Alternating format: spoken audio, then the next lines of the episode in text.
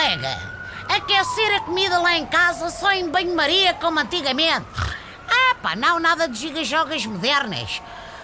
Por causa da saúde? Qual quê, pá? Por causa dos espiões norte-americanos que andam enfiados nos micro-ondas.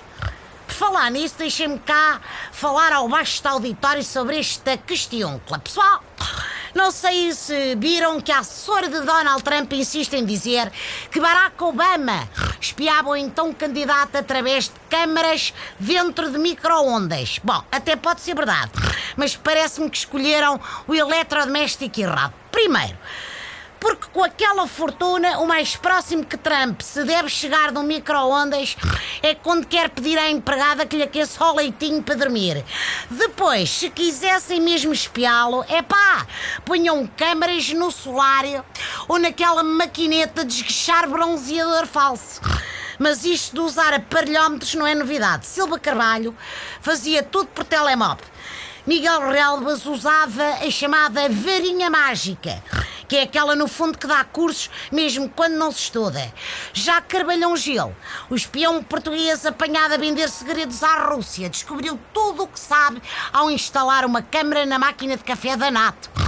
Quem sabia tudo sobre estes métodos de espionagem modernos era Cabaco Silva, que até descobriu que lhe entraram no computador. Bom, o que vale é que o antigo presidente também só usava o PC para jogar paciências e a primeira-dama para fazer compras de presépios no OLX.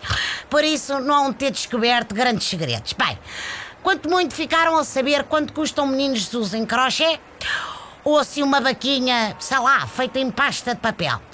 Bom, os espiões nos States não instalam câmaras só nos micro-ondas. Parece que fazem o mesmo nos frigoríficos para descobrirem o que é que os chefes de Estado gostam de petiscar à meia da noite.